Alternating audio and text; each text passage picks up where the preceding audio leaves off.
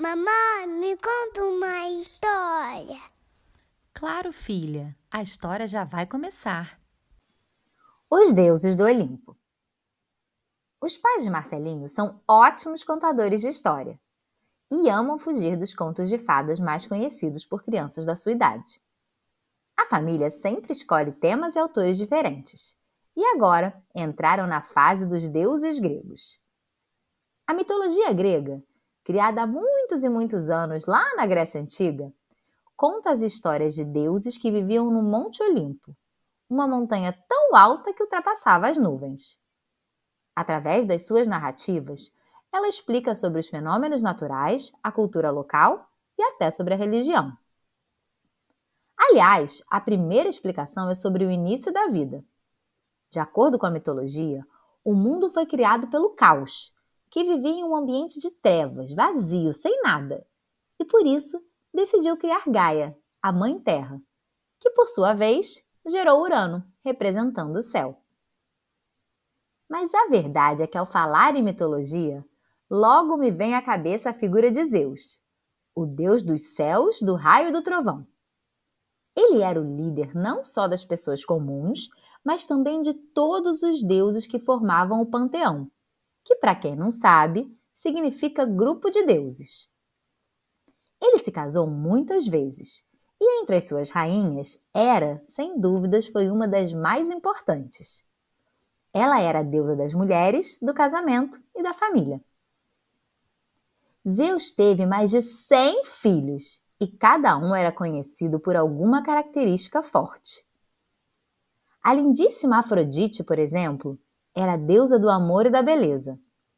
Já Apolo era o deus do sol e da luz, enquanto sua irmã gêmea Ártemis era a deusa da caça e da vida selvagem.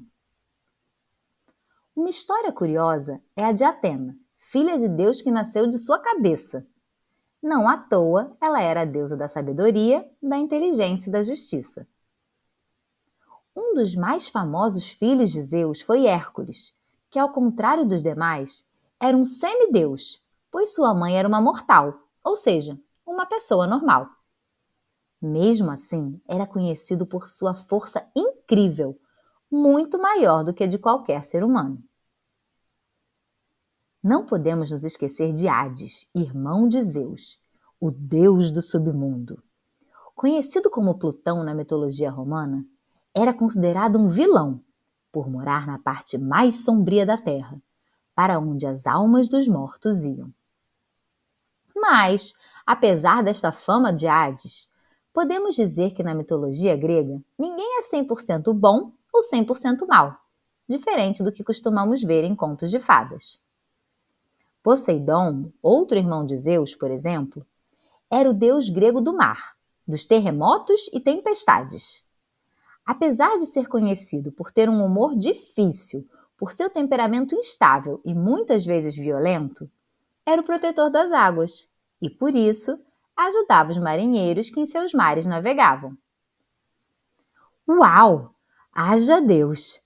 E olha que não falamos nem da metade aqui. Marcelinho gosta tanto destes mitos gregos que resolveu contar mais sobre eles em sua escola, pedindo para sua professora organizar uma semana da mitologia grega, para que todos os seus amigos pudessem conhecer esses personagens tão interessantes e diferentes. O sucesso entre as crianças foi enorme. Entre os mais empolgados estava Isabela, que mal pôde conter sua alegria quando soube que a apresentação de final de ano de sua turma seria Deméter e Perséfone, que conta, através da mitologia, como surgiram as quatro estações. E foi desta forma que, assim como Marcelinho, toda a turminha dele virou fã dos deuses do Olimpo. Se você gostou, curte e compartilha.